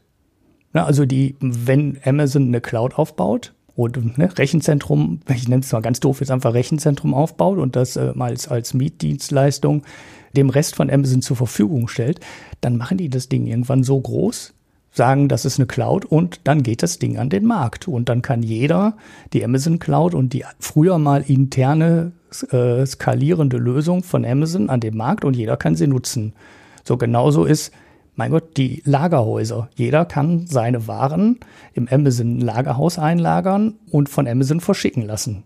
So, auch da wird möglicherweise sogar die Logistik, ne, also das wirkliche Ausliefern der Pakete von Amazon ähm, an andere, an, an den Verbraucher oder an den Kunden, dann vielleicht auch mal einfach ein komplette geschnürtes Paket, mit dem die dann gegen DHL und FedEx und wer so alles Pakete durch die Welt schickt, ähm, anstinken wollen und dann sagen, so, das könnt ihr jetzt einfach auch als normale Dienstleistung äh, einkaufen und dann gibt's halt einen neuen Konkurrenten für DHL. Genau, und spätestens dann äh, wird es halt super schwierig ähm, zu argumentieren, Amazon verhindert Wettbewerb, weil im Endeffekt baut ja Amazon sogar zusätzliche Wettbewerber auf. Also Microsoft wäre wahrscheinlich heute in der Cloud nicht da, wo sie heute sind, wenn Amazon denen nicht gezeigt hätte, wie man ähm, eine IT-Cloud baut. Und wenn Amazon nicht so stark damit gewachsen wäre und das so viele Firmen überzeugt hätte, dann wären wahrscheinlich ähm, Microsoft und Oracle und SAP ein ganzes Stückchen langsamer beim Aufbau ihrer eigenen Cloud-Lösung gewesen. Das ist dann das Problem. Und wenn du jetzt mit irgendeinem Grund Amazon äh, zerschlagen willst, brauchst du eine, brauchst du eine neue Argumentation. Ne? Du musst halt sagen, okay, die sind so groß und die werden immer nur immer größer werden, weil gegen die keiner richtig, keiner richtig ähm, anstinken kann. Sie haben Geschäft, das bringt Cashflow, damit erwirtschaften die Gewinnen. Und die haben in einem Markt schon 40 Prozent oder 50 Prozent und die werden in jedem dieser Märkte immer weiter wachsen, weil die keiner aufhalten können und die alles querfinanzieren können. Und dafür brauchst du die neue, dafür brauchst du halt die neue ähm, Argumentation. So, die versucht Lina Kahn jetzt in die Köpfe zu kriegen, hat ein Verfahren ähm, angestrengt gegen Facebook und äh, damit leider aus meiner Sicht eine ziemlich üble Schlappe kassiert. Und ja, die Klage ist überhaupt nicht wirklich weit gekommen in der Argumentation ne, mit, mit Monopol und gibt es einen Schaden für den Verbraucher oder gibt es eine Behinderung des Wettbewerbs, sondern das Gericht hat schon an der Stelle, hat Facebook überhaupt ein Monopol aufgehört, sich die Klage weiter anzuschauen und hat gesagt, na, es ist ja gar nicht nachgewiesen, dass die überhaupt ein Monopol haben, weil es gibt ja ganz viele Messenger, unter anderem Apple hat ja auf den eigenen iPhones ähm, auch ein Messenger drauf und ja, ist doch gar nicht nachgewiesen. Ne? Und bei dem Marktanteil, den ähm, Apple in den USA hat, der halt immer noch, weiß nicht, 40 Prozent oder so beträgt, kommunizieren halt viele ähm, Amerikaner halt über iMessage. So, und dann hat der Richter gesagt, ich sehe kein Monopol. Es gibt auch Telegram und Signal und ich weiß nicht was alles. Die Klage lasse ich nicht zu für so ein Wunderkind relativ schlecht. Es gab auch, ich habe so ein paar Kommentare gelesen, die dann meinten, okay, das wäre auch handwerklich schlecht gemacht gewesen. Und ähm, ja, darauf deutet auch einiges hin, weil die Klage darf ja nicht direkt an der ersten Frage scheitern und dass dann äh, Facebook damit durchkommt und sagt, äh, wir haben, wir haben, wir haben gar kein Monopol und das direkt am ersten Punkt ablehnen konnte. Gut, also die FTC hat Zeit, die Klage nachzubessern.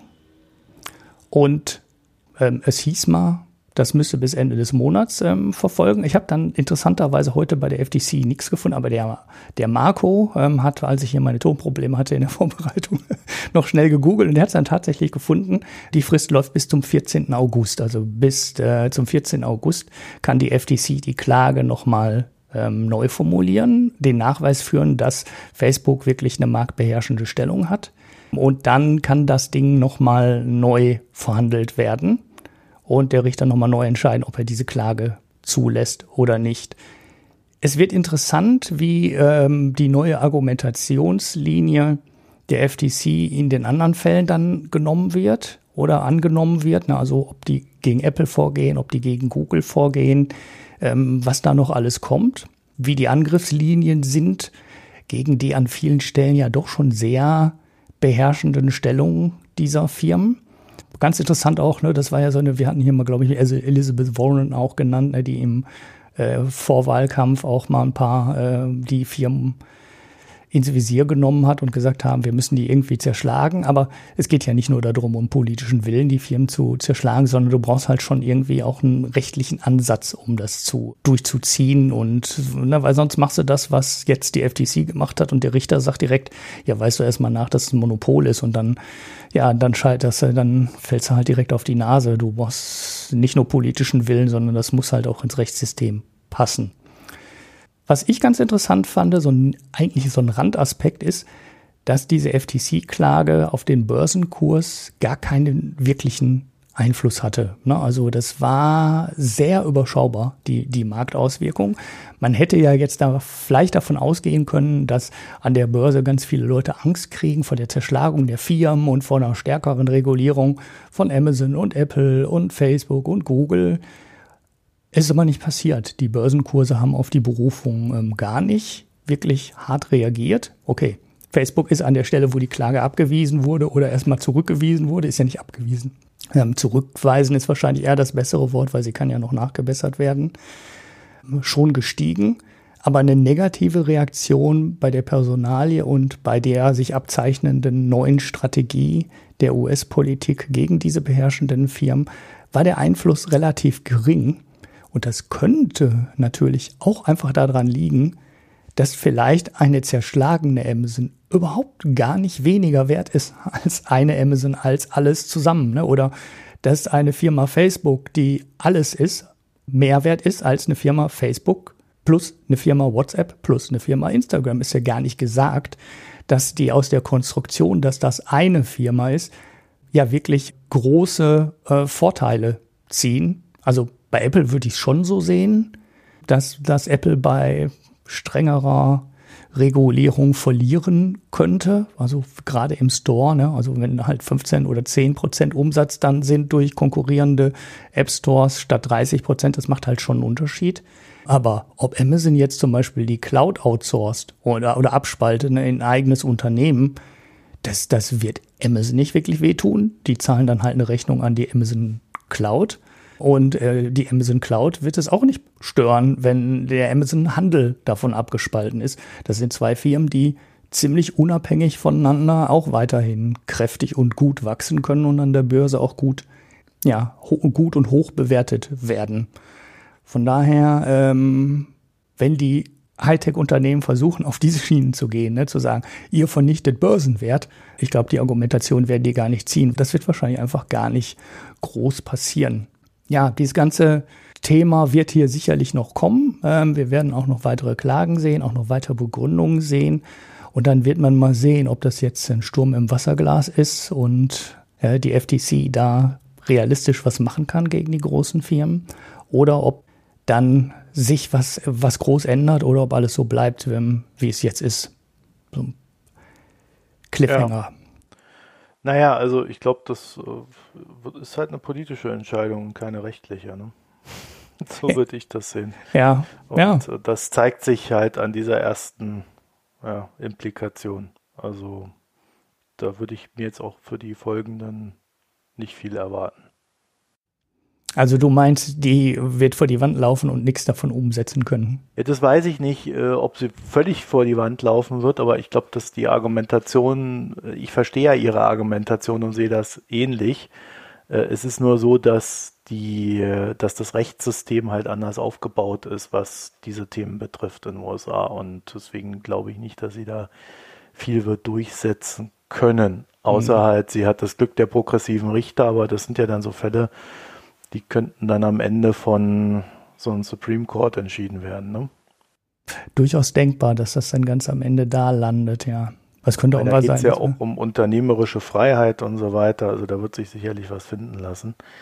Also ich bin da sehr skeptisch. Deswegen glaube ich, das ist eine politische Entscheidung, die muss getroffen werden. Und Biden wird da nicht rangehen. Das zeigt ja auch seine Wahl über sie also dass er quasi den Weg über sie wählt. Mhm. Und ich glaube, Biden ist auch nicht sonderlich fit, was diese Themen betrifft. Das deutet so einige seiner Aussagen in der Vergangenheit eigentlich an, dass er da mehr so, das ist halt bei ihm so ein politischer Ausdruck, das will halt die Mitte jetzt so und äh, das mache ich, aber er, er, steckt da selber nicht drin. Mhm. Ja. Naja, aber äh, können wir ja abwarten, da werden wir dann sehen, ob ja. was bei rauskommt und wenn ja, was. Äh, ich würde mir, wie gesagt, da nicht allzu viel versprechen. Ich verspreche mir da eher was von der EU-Ebene. Ja, das ist ein interessanter Punkt. Da könnte vielleicht wirklich mehr passieren hier als ähm, in den ja. USA. So, und weil wir heute knapp an Zeit sind, kommen wir mal zum letzten Thema, das allerdings auch nicht ganz so kurz ist. Und äh, die, die Picks äh, und so weiter empfallen heute, sage ich mal schon jetzt. Ich falle auch gleich ins Bett. Also, letztes Thema. China stampft seinen Markt für außerschulisches Lernen ein, im wahrsten Sinne des Wortes.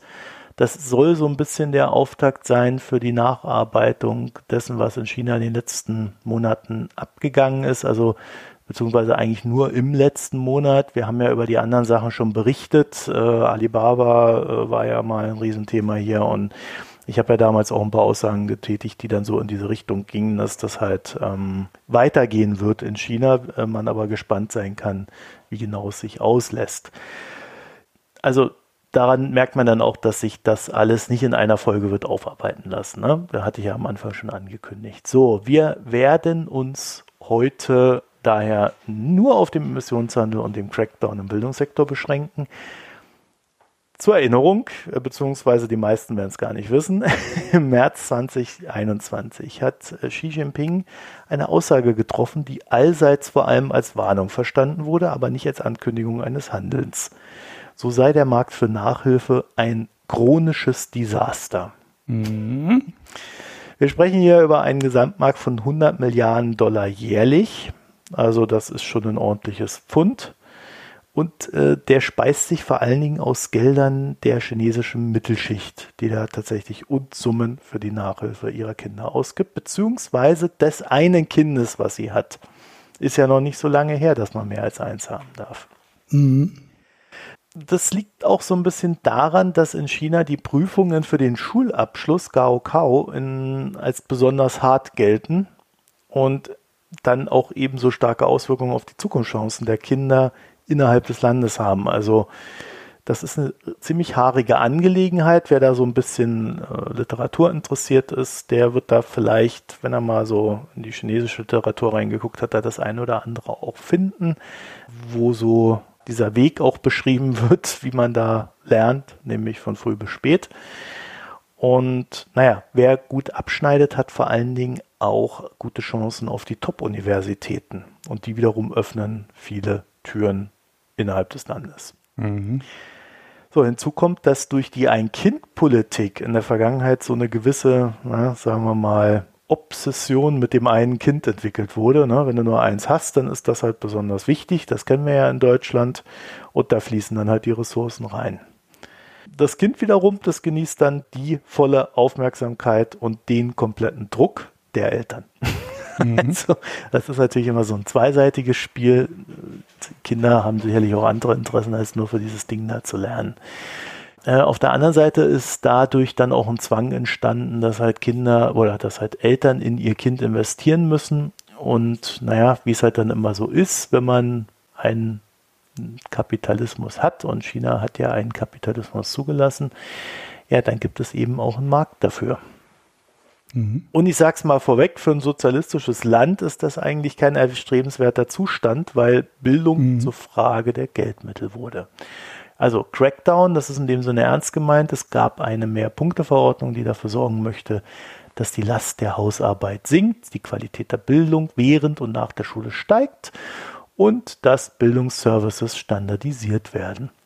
Demnach dürfen Bildungsunternehmen nicht mehr an die Börse gehen Sie dürfen vor allen Dingen keine VIEs benutzen. Wer das jetzt, wer sich jetzt fragt, was das ist, unglaublich komplizierte Konstruktion, würde jetzt in der Zeitung stehen.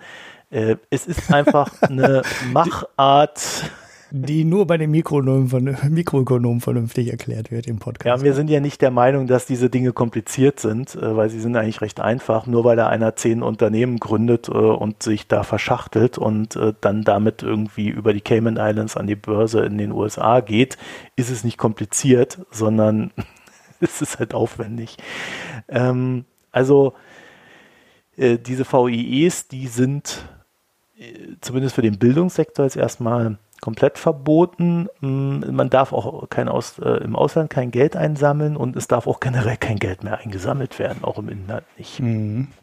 So, also Unternehmen, die bereits börsennotiert sind, dürfen keine anderen Bildungsunternehmen übernehmen oder in sie investieren. Mhm. Und neue Bildungsunternehmen werden auch erstmal nicht zugelassen. Der größte Knaller aber ist, den habe ich mir aufgehoben, das Lehren nach der Schule, das explizit auf den Lehrplan abzieht, muss Non-Profit sein. Mhm. Die Nachhilfe während der Ferien oder am Wochenende wurde ganz verboten. Das Bildungsministerium meinte dazu trocken, dass die außerschulische Bildung vom Kapital gekapert wurde und dass dadurch die soziale Natur der Bildung gebrochen wurde. Mhm. Habe ich jetzt mal frei übersetzt. Okay. Die ersten Reaktionen der Elternschaft ist gemischt. Also es gibt dann so ein, die Leute, die sind erleichtert und es gibt die Leute, die sind verzweifelt. Also, große Verzweiflung gab es in jedem Fall am Kapitalmarkt aus der 100 Milliarden Dollar Industrie könnte eine 25 Milliarden Dollar Industrie werden, sagt Goldman Sachs. Das ist die erste Schätzung zu der Thematik. Und in einer ersten Reaktion auf die neue Regulierung wurden von den Unternehmen wiederum viele Privatlehrer einfach entlassen. Ist ja klar, brauchst du jetzt gerade nicht mehr, außer du willst Non-Profit-Bildung machen. Mhm. Und ähm, da es einen gewissen Lehrermangel bei staatlichen Schulen und in der Bildungsbetreuung wie Sommercamps gab, kann man davon ausgehen, dass diese Leute sicherlich wieder einen Job finden werden, gleichwohl keinen sehr gut bezahlten. So, diese Sommercamps und diese Sommerbetreuung, die ist besser bezahlbar, 9,30 Dollar je 10 Stunden Tag. Das Problem ist, dort wird halt Badminton gespielt und malen gelernt. Mhm, macht doch Spaß. Also ist, äh, macht Spaß, das Kind ist dabei sicherlich sehr entspannt ist nur nicht das, was die chinesischen Eltern für ihr Kind im Sinn haben. Mhm. Also, naja, generell war es so, dass die Lehrerinnen und Lehrer in den Sommercamps besonders schlecht bezahlt wurden.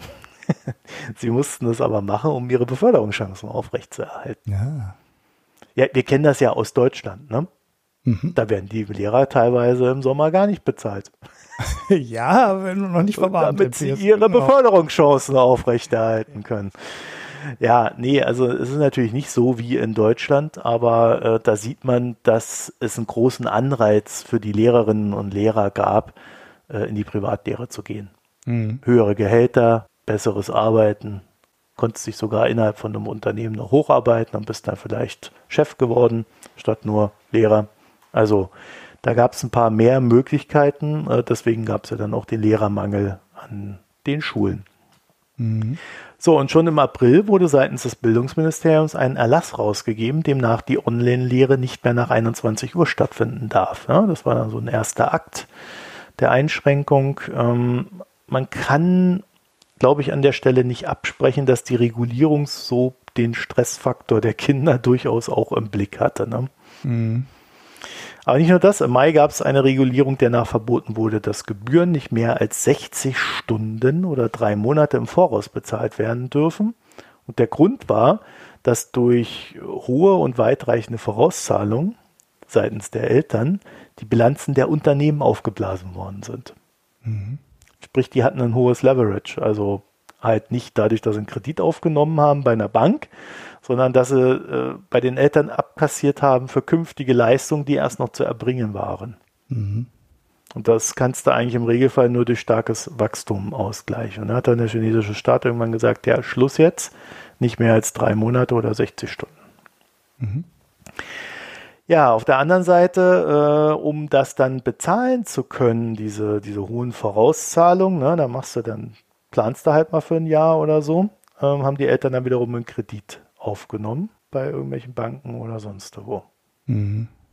Dann gab es äh, diverse Strafen für Fake-Bewertungen der Lehrer, falsche Darstellung der Lehrerkompetenzen und irreführ irreführende Preisgestaltung. Also äh, die Branche, gerade im Online-Bereich, die war sehr umtriebig, kann man sicherlich auch sagen. Also es gab auch mehrere Warnschüsse, das kann man der chinesischen Regierung zugutehalten. Allein es wollte niemand glauben, dass man gleich einen ganzen Markt dicht macht. Ne? Und äh, man hat halt geglaubt, es gibt halt eine normale Regulierung, wo die dann halt sagen, okay, was ihr da gerade tut, das wird jetzt verboten im Sinne von, ihr müsst ordentliche Werbung machen und so weiter. Mhm. Jetzt ist natürlich die Frage, wenn er dann so das Geschäftsmodell wegbricht, was machst du denn dann? und die erste Reaktion der Unternehmen war, sie überlegen nun die Nachhilfe Kurse frei anzubieten, aber zugleich bezahlte Online-Kurse fürs Selbststudium anzubieten oder Lehrmaterialien zu verkaufen fürs Selbststudium. Puh, ja, ob die dann wieder explizit auf die Abschlussprüfungen äh, zielen dürfen, das weiß ich jetzt nicht, das wäre noch fraglich. Eine weitere Idee ist, dass die Kurse außerhalb des schulischen Spektrums erweitert werden oder überhaupt begonnen wird, da was anzubieten. Kannst dann auch malen lernen. Also ehrlich gesagt, für mich klingt das alles nach reiner Panik. Und so eine schlagende Idee hat da wohl noch keiner gefunden. Ja, es gibt einen weiteren Effekt des Ganzen. Dieser Gesamtmarkt, der war ja recht kompetitiv. Das habe ich ja gerade so ein bisschen dargestellt. Es gab immer mehr Unternehmen, die das machen wollten. Riesiges Ding. Naja, und die haben dann halt auch alle Geld für Werbung ausgegeben. Mhm. Und da gibt es jetzt natürlich jemanden, dem dieses Geld für die Werbung fehlt. weil die machen jetzt erstmal mhm. keine Werbung mehr oder mhm. wesentlich weniger, weil ja äh, sie manche Sachen auch gar nicht mehr anbieten dürfen. Also die Werbebranche trifft das Ganze natürlich auch. Mhm. Die leidet mit. Und die eine oder der andere erinnert sich vielleicht noch daran, wie ich bei der vorsichtigen Wachstumsschätzung für die chinesische Wirtschaft meinte, dass man hier auch kommende Regulierung vorwegnimmt. Mhm. Na, also da gab es ja jemanden, die hat gesagt, ja, das liegt alles an diesen Basiswerten und so weiter. Äh, mein Tipp war, ja, kann sein, aber wichtiger ist, dass da noch einiges an Regulierung kommen wird dieses Jahr. Und äh, die kostet natürlich Wachstum. Mhm. Also wenn da so ein Markt aus dem Spiel genommen wird, ja, kostet das nicht nur Wachstum, sondern da bricht dann effektiv was weg. Mhm. Das ist nun eingetreten. Wir reden hier über eine Verstaatlichung. Äh, das heißt, wie das Ganze am Ende aussehen wird, ist eigentlich noch niemandem klar, ob es irgendwelche Schlupflöcher gibt. Es wird getippt, dass jetzt viele Lehrer quasi selbstständig werden und vor Ort gehen. Ob das dann auch verboten wird, wird man sehen. Mhm. Ja, dann äh, China hat ja auch eine gewisse Überwachung. Das heißt, das wird auch ein bisschen schwierig da sowas zu tun. Da muss man halt mal gucken wie sich das alles auslässt. Wie gesagt, äh, äh, oder wie eingangs gesagt, widerspricht die Idee, sich Bildung zu kaufen, der DNA einer sozialistischen Regierung mhm. und, naja, ich würde mal auch ergänzen, auch einer sozialistischen Diktatur. Ne? Mhm. Die hat ja auch einen gewissen Anspruch an das, was gelehrt wird. Äh, das haben wir auch gesehen in China, dass da immer heftiger eingegriffen wird an den Schulen. Und ja, wir sehen generell, dass Präsident Xi gerade in den Bereichen eingriff, die er für gesellschaftsrelevant hält. Und das ist ja eigentlich nahezu alles. Also, was könnte relevanter sein als Bildung, vor allen Dingen die Bildung der künftigen Generation? Äh, ich glaube, das war sehr folgerichtig, dass es da reinschlägt. Und wie auch bei der Regulierung des Tech-Sektors könnte man ja so von außen betrachtet, nach dem, was ich euch so gesagt habe, ja wieder auf diese Idee kommen, dass das, was da getan wird, eigentlich gar nicht so schlecht ist mhm. weil da ja vielleicht was aus dem Ruder gelaufen ist. Ne? Das ist immer so dieser Gedanke des klugen, weitsichtigen Diktators, der den Menschen dabei hilft, gute Menschen zu sein. Allerdings sehen wir an den Mitteln und an den Internierungslagern äh, in Xinjiang, dass die Mittel meistens dann doch recht fragwürdig sind. Ja und nicht unbedingt das, was man äh, aus unseren Gefilden heraus als wünschenswert betrachten würde. Und damit will man ja eigentlich auch nicht in Berührung kommen, beziehungsweise wir wollen nicht, dass uns das widerfährt. In jedem Fall dürfte jetzt auch dem letzten klar geworden sein, dass in China nur ein Wort gilt, nämlich das Wort der Partei und explizit das Wort des Vorsitzenden. Mhm. Eine späte und teure Erkenntnis für manchen. Ja, äh, chinesische Aktien hatten nämlich zu Ende Juli dann rund eine Billion Dollar an Wert verloren. Heftig. Soll ich es nochmal sagen? Eine Billion Dollar. Mhm. Ja, ich habe schon heftig gesagt. ja, für die Hörerinnen und Hörer, die dachten, ich habe mich vielleicht versprochen. Mhm. Ja, also One Trillion auf Englisch, eine Billion. Für chinesische Aktien, die in den USA gelistet waren, gab es einen Abschlag von 400 Milliarden Dollar. Mhm. Ja, äh, es ist jetzt so, die Investoren haben bisher immer so gedacht, da diese politischen Reden, kein Bock drauf, ist doch alles Blödsinn, das labern die nur so daher. Die Meinung hat sich jetzt so ein bisschen geändert. Die fangen jetzt alle an, die Reden von Präsident Xi zu lesen. Ja. Böse Zungen würden jetzt behaupten, das war die eigentliche Idee hinter der Sache. ja. Ja, wir werden da noch weiter reingucken, da wird es noch ein paar Updates geben, was da so alles passiert ist, äh, auch im Tech-Bereich. Also, naja, ich habe noch eine Anekdote zum Schluss. Mhm. Es gibt einen Hedgefonds namens Tengyu Partners. Der hat 30 Prozent mit der ganzen Geschichte verballert. Dessen Gründer Tao Li ist ein alter Kumpel von Bill Huang. Also dem Typen, der den Banken mit Archegos Capital zuletzt 20 Milliarden Dollar an Verlust bescherte. Ich sag mal, die Welt ist klein, ne? Ja.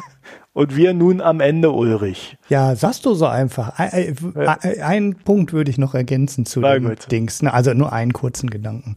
Du hast es zwar angeschnitten eigentlich, ne, mit der ähm, Ein-Kind-Politik und so weiter, ne, und dem finanziellen Druck auf die Eltern. Und ich habe irgendwo gehört, ich glaube, es war ein Podcast, bin mir aber nicht ganz sicher, vielleicht habe ich es auch irgendwo gelesen, den Gedanken, dass diese ganze Idee, die Bildung wieder auf gemeinschaftliches, sozialistisches Fundament zu setzen und dem Kapitalismus zu entziehen. ne? Ich fasse das jetzt mal so ein bisschen plakativ zusammen.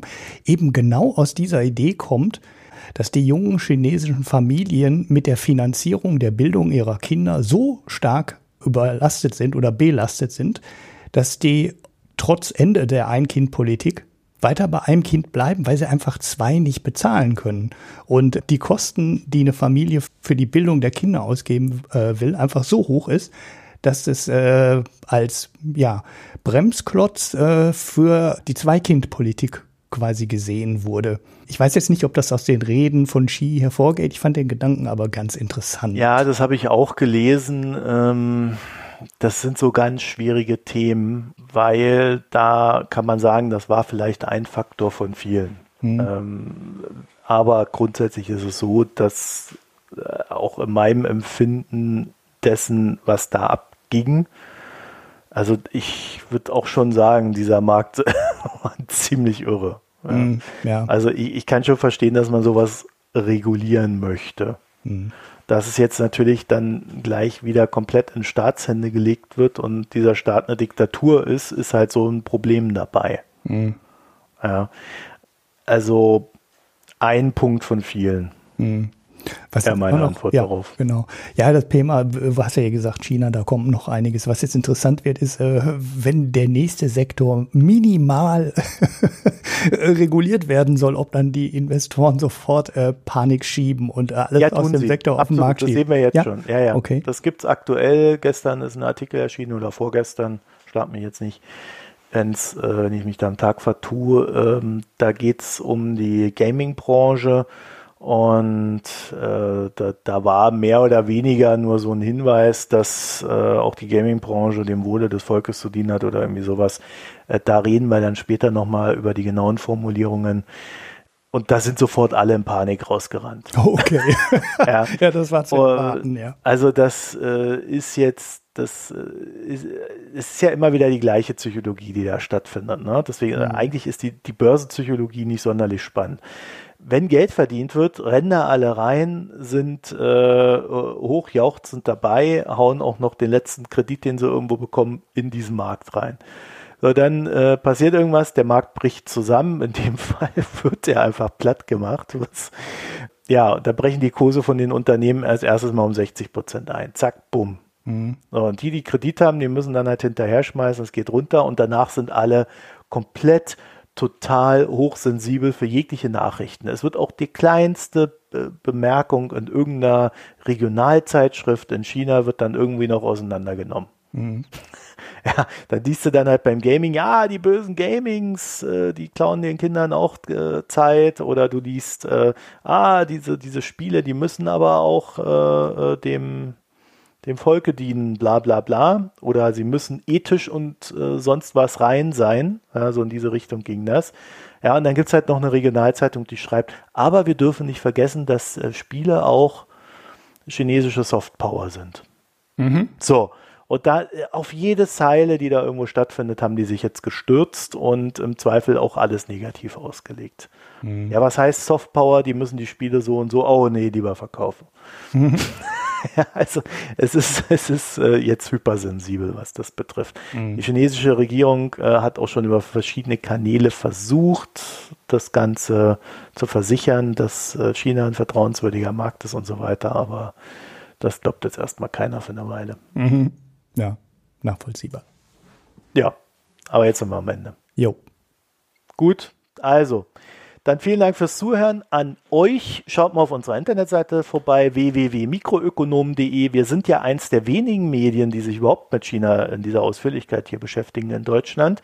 Ähm, das könnte euch ja eine Premium-Mitgliedschaft sein, weil nur so bleibt ihr am Ende über alles, was in dieser Welt passiert, naja, nicht ganz, aber äh, über die wichtigen Dinge des Lebens äh, auf dem Laufenden. Also da www.mikroökonom.de die Premium-Mitgliedschaft. Über Kommentare freuen wir uns auch. Immer wenn ich das nicht erwähne, kommentiert niemand. Mhm. ja. Ja. Ganz schrecklich. Wir sind Und dann haben wir noch Reddit und Twitter, jeweils als Mikroökonom. Habe ich was vergessen? Äh, ich glaube nicht. Doch, eine Sache, äh, wer einfach nur die Hauptsendung unterstützen möchte, der kann natürlich auch spenden. Dafür haben wir dann den Spendenlink. Mhm. Vielen Dank fürs Hören, euch eine schöne Zeit, bis bald. Tschüss. Ciao.